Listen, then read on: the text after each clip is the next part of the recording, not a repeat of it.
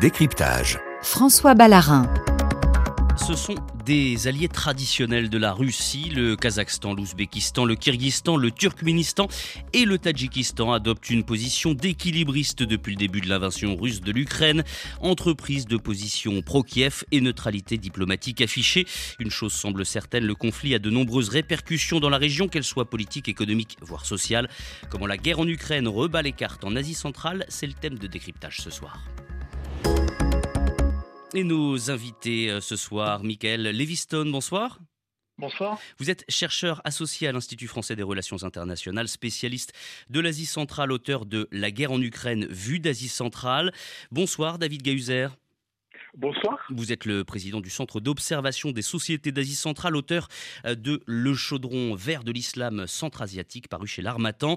Avant de décrypter les conséquences de la guerre en Ukraine pour les pays d'Asie centrale, on peut commencer par un rapide rappel. Michael Leviston, géographiquement, ces pays ont une position stratégique en Asie et une longue histoire commune avec la Russie.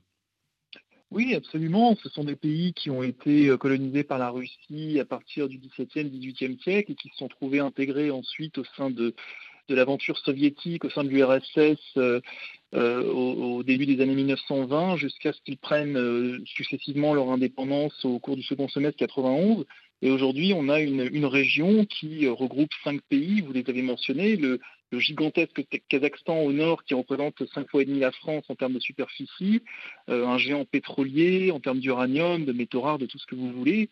vous avez aussi l'Ouzbékistan qui est le cœur stratégique de la région, qui concentre à lui seul la moitié de la, population centra-asiatique. Au sud, le Turkménistan, le pays le plus fermé, le moins, peuplé de la région, et un géant gazier. Et puis deux petits, pays montagneux, des châteaux d'eau, le Kyrgyzstan et le Tadjikistan, frontaliers de la Chine euh, pour les, deux et de l'Afghanistan pour le Tadjikistan. Euh, voilà le, tableau planté, euh, le, décor. Historiquement, ces pays euh, sont très proches de Moscou politiquement, économiquement.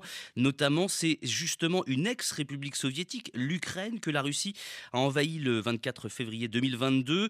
David Gahuzer, comment ont réagi les pays d'Asie centrale après cette invasion? Les, pays centra-asiatiques réagissent d'un point de vue officiel avec mesure et prudence. Euh, l'ensemble de ces États ont, refusé de, condamner euh, l'invasion de, l'Ukraine par la Russie, mais tout en même temps ont refusé euh, d'affirmer leur solidarité vis-à-vis de la Russie. C'est-à-dire qu'il y a une position de neutralité qu'on retrouve même dernièrement encore à l'ONU, d'un point de vue officiel, euh, souvent, euh, ces États euh, s'abstiennent lorsqu'il faut voter des résolutions contre la Russie. Ceci étant, ça c'est le point de vue officiel. Après, on aura l'occasion peut-être d'y revenir dessus. L'invasion de l'Ukraine a généré quand même des changements intéressants au niveau de l'opinion et également au niveau de, certains ressentiments euh, populaires. Je pense aux régions autonomes que sont le Karakalpakstan et le Haut-Badarchan.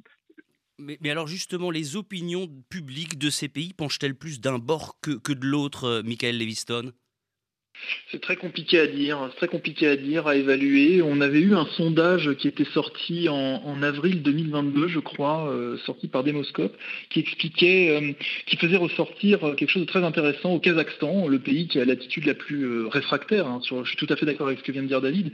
Et, le, Kazakhstan a pris des positions qui sont pour le coup assez, assez tranchées, assez tranchantes sur la guerre en Ukraine. Et malgré ça, malgré cette position des élites politiques, on a la base, le peuple, qui lui est très partagé avec euh, euh, quasiment autant de, Kazakhs qui se, qui se disent euh, pro-russes dans cette histoire que de Kazakhs qui, qui soutiennent l'Ukraine. Donc c'est pour le Kazakhstan le seul pays sur lequel une fois encore j'ai vu une étude, une enquête d'opinion sérieuse réalisé à la suite de l'invasion russe de l'Ukraine, c'est vraiment euh, très contrasté comme, euh, comme, appréciation de la situation. Euh, on parlait de ces abstentions de, ces pays à l'ONU lors de, de résolutions à l'encontre de la Russie, comme ce fut le cas, on s'en souvient, lors de l'annexion de la Crimée en 2014. Comment elles ont été reçues par Moscou? Moscou est, maintient une certaine position crispée. C'est-à-dire que la Russie sait pertinemment que les États d'Asie centrale sont très redevables, que ce soit par les réseaux, euh, les, réseaux de gazoducs, d'oléoducs, par l'économie. Les pays euh, montagneux que sont le Tadjikistan et le Kyrgyzstan sont encore plus redevables vis-à-vis de la Russie. Donc euh, Moscou sait très bien qu'ils ne peuvent pas s'en affranchir, d'autant plus que des émigrés économiques vivent en, Russie. et les pays montagneux ont, je dirais, le tiers de, leur économie qui, dépend de cette émigration en Russie. également, quand même, il faut souligner que quel que soit le vainqueur en Ukraine, euh, il y aura euh, des gagnants et des perdants sur la scène locale centra-asiatique, puisque les problèmes sont, euh, imbriqués les uns, les uns dans les autres, comme dans un jeu de domino. C'est-à-dire qu'une victoire russe amènerait la protection euh, de, certains, de certains États, voire de certains peuples en Asie centrale, et euh, inversement pour d'autres peuples, pour une victoire ukrainienne. Hmm. En tout cas, aucun de ces pays, euh, donc ils, sont, ils ont affiché une, neutralité. Il était hors de question d'envoyer des troupes en Ukraine pour soutenir l'un ou l'autre des belligérants, Michael Leviston. Oui, c'était ce qu'avait euh, dit dès le départ euh, Mukhtar Kléouberdi, le ministre kazakhstanais des Affaires étrangères, quand euh, dans la presse russe, il y avait cette petite musique qui commençait à, retentir, parlant d'un éventuel déploiement de l'organisation du traité de sécurité collective, cette, alliance militaire chapeautée par la Russie qui regroupe le Kazakhstan, le Kyrgyzstan, le Tadjikistan, l'Arménie et la Biélorussie, qui était intervenue au début de l'année 2022 au Kazakhstan pour euh, calmer euh, euh, les émeutes qui menaçaient quand même grandement le, régime d'Astana. Donc il y a eu une volonté non officielle, mais quand même qui, a été exprimée par les médias russes de retour d'ascenseur. Et les, les, Kazakhstanais ont dès le départ fait savoir que c'était inenvisageable, ce qui d'ailleurs convient, enfin va totalement correspond totalement à l'esprit du, traité de sécurité collective qui est la charte fondatrice de cette OTSC. Mmh. Et, en même temps, euh, en septembre 2022, donc le, conflit frontalier opposant les armées du Tadjikistan et du Kyrgyzstan, deux États membres hein, de l'OSTC, euh, a révélé, est-ce qu'il n'a pas révélé l'incapacité de la Russie à garantir la paix au sein même de son alliance, alors que euh, la Russie était intervenue, comme vous le disiez, quelques mois plus tôt au Kazakhstan? Si, tout à fait. on peut dire de la même chose. On, peut dire, on peut dire la même chose également au niveau, euh, au niveau du Haut-Karabakh, où, la Russie a du mal à maintenir une position de neutralité et, euh, tout simplement active pour, euh, pour protéger les, les, les artsaristes qui sont du côté arménien contre l'Azerbaïdjan.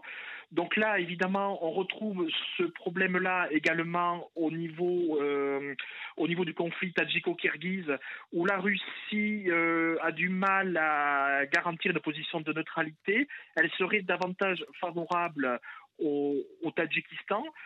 On voit également que euh, les Pamiris, qui sont un peuple autonome du Tadjikistan, qui peuple le Haut-Badarchan, qui sont ismaéliens, eux souhaiteraient que l'Ukraine ressorte victorieuse euh, du conflit pour gagner un peu plus en autonomie vis-à-vis de Douchambé. Et à l'inverse, les Karakalpak, eux, souhaiteraient que la Russie soit plutôt victorieuse pour gagner un certain degré d'autonomie vis-à-vis de l'Ouzbékistan. Donc, on a euh, effectivement une donne qui a, changé, un rapport d'alliance qui a changé, mais qui ne s'exprime pas encore au niveau officiel.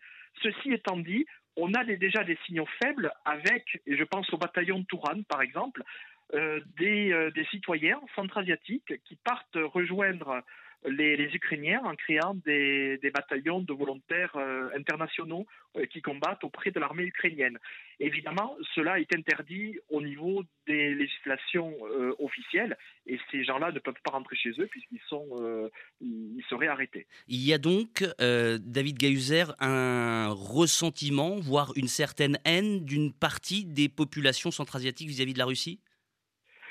Euh, oui, il y a quelque chose qui se construit, une certaine aversion qui se construit, bon, qui n'est pas encore très généralisée, mais dans les segments les plus jeunes de la population, qui ont, euh, je dirais, euh, les populations qui n'ont pas connu l'URSS, hein, qui sont nées dans les années 90, il y a il y a une certaine aversion de, ces populations qui sont soit plus occidentalisées, soit pour certaines plus influentes, plus perméables aux idéologies aussi salafistes, hein, il faut le dire, et djihadistes. et pour beaucoup d'entre elles, à, à, l'idéologie pan-turquiste, euh, donc il y a une certaine aversion vis-à-vis de la Russie qui grandit et qui s'exprime, même euh, cela reste encore marginal dans les pays. Mais on a des volontaires, euh, des volontaires tchétchènes, bien sûr, euh, qu'ils soient laïcs ou, djihadistes, des volontaires tatars. Bon, là, ça se comprend puisque la Crimée le, est au cœur de l'actualité. Mais également, donc, ce bataillon Touran qui rassemble à la fois les peuples turcophones d'Asie centrale, mais aussi de Russie et les peuples mongolophones également de Russie. Et il n'y a pas eu donc de volontaires euh, de, venus d'Asie centrale euh, pour euh, s'engager, pourquoi pas chez Wagner ou au sein de l'armée russe, mais combattre côté russe, Michael Leviston Alors, sur. Comment dire Disons que quand les,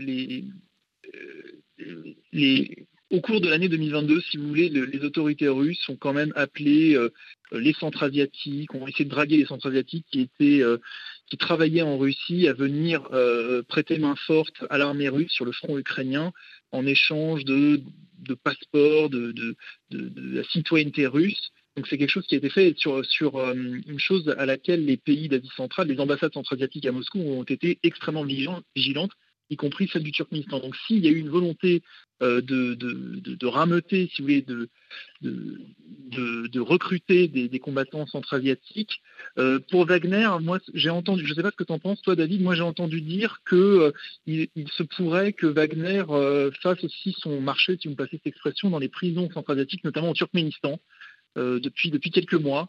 Donc oui, il y, a une, il y, a une, volonté très forte des autorités russes de profiter de, de comment dire, de l'intérêt des centres asiatiques à rester en Russie pour les raisons qu'on évoquait tout à l'heure, la dépendance du Kyrgyzstan, du Tadjikistan notamment vis-à-vis de cette manne euh, des, remises migratoires. Et, mais voilà, je ne sais pas si David peut compléter euh, ces sujets sur lesquels il est beaucoup plus au fait que moi. David Gahuzer. je, dirais que pour Wagner, tout simplement, il y a eu des, des individualités centra-asiatiques qui se sont engagées. Ça, c'est clair, ne serait-ce que pour euh, que pour l'appât du. Et, euh, notamment le boucher de, de, Boucha, dont le, dont le nom m'échappe, hein, celui qui avait commis, qui avait ordonné des, massacres en, Ukraine. Euh, c'était un c'était un Kirghiz, mais qui était de qui avait obtenu depuis un certain temps la nationalité euh, russe et qui avait été à l'origine de, de ce massacre donc de Boucha en, mars 2022. Par contre, ce qui est intéressant et sur quoi je voudrais rebondir c'est que euh, le conflit russo-ukrainien, quand même, euh, compromet la logique successorale des dictatures euh, en Asie centrale, puisqu'elle réactive les jeux de pouvoir. On le voit au Tadjikistan, où on a un chef, chef de file, Rahmon, en fin de règne. On peut le voir aussi dans des intrigues au Turkménistan, voire en Ouzbékistan, où, euh, où, la succession au pouvoir, euh, lorsqu'elle est euh, dynastique, c'est pour ça que ça s'accroît surtout sur, le Tadjikistan, voire le, Turkménistan, puisque le, fils Berdi Mohamedov a pris en 2022 la, la suite de son père. Là, on a les chefs de file du, de l'ex-KGB qui parfois adoptent des discours sensiblement différents et euh, bien sûr qu'ils n'ont pas condamné euh, l'action de la Russie, mais on sent que l'allégeance euh, est de plus en plus en doute. Hmm. On va aborder, puisque le temps passe, l'aspect économique qui compte pour beaucoup hein, dans ces conséquences du conflit entre l'Ukraine et la Russie en Asie centrale. Comment ce, conflit change-t-il la donne commerciale dans la région, Michael Daviston? Euh, on avait eu euh, tout un tas de, prévisions extrêmement alarmistes au tout début de la guerre, quand on avait vu euh, les trains de sanctions se succéder et s'alourdir très fortement contre l'économie russe. Et en fait, le, constat qu'on peut faire un an plus tard, c'est que tout, d'abord, le, commerce bilatéral entre la Russie et tous les pays d'Asie centrale, je répète, tous les pays d'Asie centrale, a augmenté de près de 40, 45% avec l'Ouzbékistan au cours de l'année 2022. On a eu ensuite, euh, sur la, question de, des, remises migratoires, on avait beaucoup glosé sur euh, le fait que les sanctions contre l'économie russe pousseraient euh, un certain nombre de, de travailleurs centra-asiatiques à regagner leur patrie d'origine. Euh, je, suis d'accord pour dire qu'il euh, y a une réorientation euh, des, migrations du travail depuis l'Asie centrale vers d'autres marchés de l'emploi que la Russie, par exemple la Turquie, l'Europe occidentale, l'Allemagne notamment, ou Israël, mais il n'y a pas eu un, effondrement non plus des, transferts de fonds depuis la Russie vers ces pays. Il faut dire que le départ sur le front ukrainien même l'exil pour fuir la mobilisation partielle décrétée par Poutine le 21 septembre 2022 ont laissé des postes vacants en Russie. Et euh, pour, euh, par contre, il y a, une, conséquence importante, je dirais, pour l'Ouzbékistan et le Kazakhstan, c'est qu'on voit que ces, deux pays-là euh, s'activent très fortement pour développer des routes exportatrices alternatives à la Russie. L'Ouzbékistan, à travers le, le Pakafuz, une ligne ferroviaire qui transite par l'Afghanistan pour rallier Peshawar au Pakistan et de là atteindre les ports du sud du pays. il y a aussi le projet Chine-Kyrgyzstan-Ouzbékistan, qui est une ligne ferroviaire qui va être à l'évidence financé par les Chinois.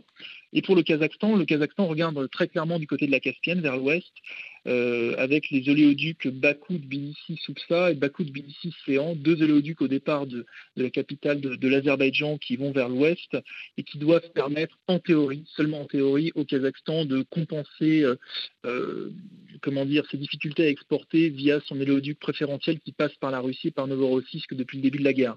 Finalement, le conflit pousse ces pays euh, d'Asie centrale à se tourner vers d'autres partenaires, d'autres partenaires euh, qui euh, regardent cette région depuis bien longtemps. On pense à la Chine, David Gauser oui, euh, oui. Alors euh, bon, Michael a très bien résumé la situation économique hein, euh, précédemment là. Moi, je rajouterais simplement que la Chine est le grand gagnant de de ce conflit, puisque bien sûr, sans avoir attendu l'invasion russe de 2022, les Chinois avaient déjà réactivé depuis 2012 les nouvelles routes de la soie. Et ça, ça, a eu des conséquences positives dans le développement économique, même s'il est encore très faible, mais quand même il s'est fortement développé, des, États montagneux. Je pense, je pense au Kyrgyzstan, au Tadjikistan, et puis aussi à la partie orientale, la région de Tadjikulgan, dans la partie orientale du, Kazakhstan. La Chine aussi, et ça je tiens, je tiens à ajouter ce point, euh, a profité pour combler les, manques militaires de la Russie euh, dans l'est de l'Asie centrale. Il faut savoir que l'armée russe... ça n'est pas qu'économique, c'est aussi sécuritaire ah, c'est aussi sécuritaire parce que la, la, Russie euh, disposait d'une armée sur la frontière tadjiko-afghane de 14 000, 15 000 hommes, et 7 500 de ces hommes, d'ailleurs la moitié, euh, a été euh, en Ukraine, sur le front ukrainien. Et donc, les, ce sont des instructeurs chinois qui, par exemple, ont réprimé, ont aidé les Tadjiks à réprimer la révolte des Pamiris en mai 2022. Euh, ça, c'est vraiment la première fois qu'on voyait des, comme ça des militaires chinois en activité aux côtés de l'armée tadjik.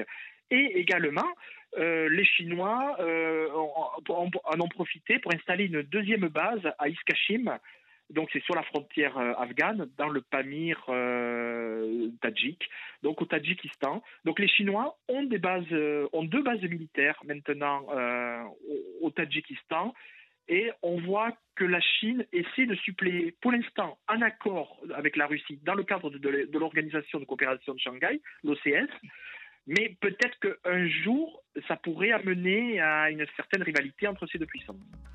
Merci à tous les deux. Merci Michael Leviston. Merci David Gahuzer d'avoir accepté euh, notre invitation sur RFI euh, dans Décryptage, un décryptage consacré donc aux conséquences du conflit euh, en Ukraine, de la guerre menée par la Russie en Ukraine sur ces républiques d'Asie centrale.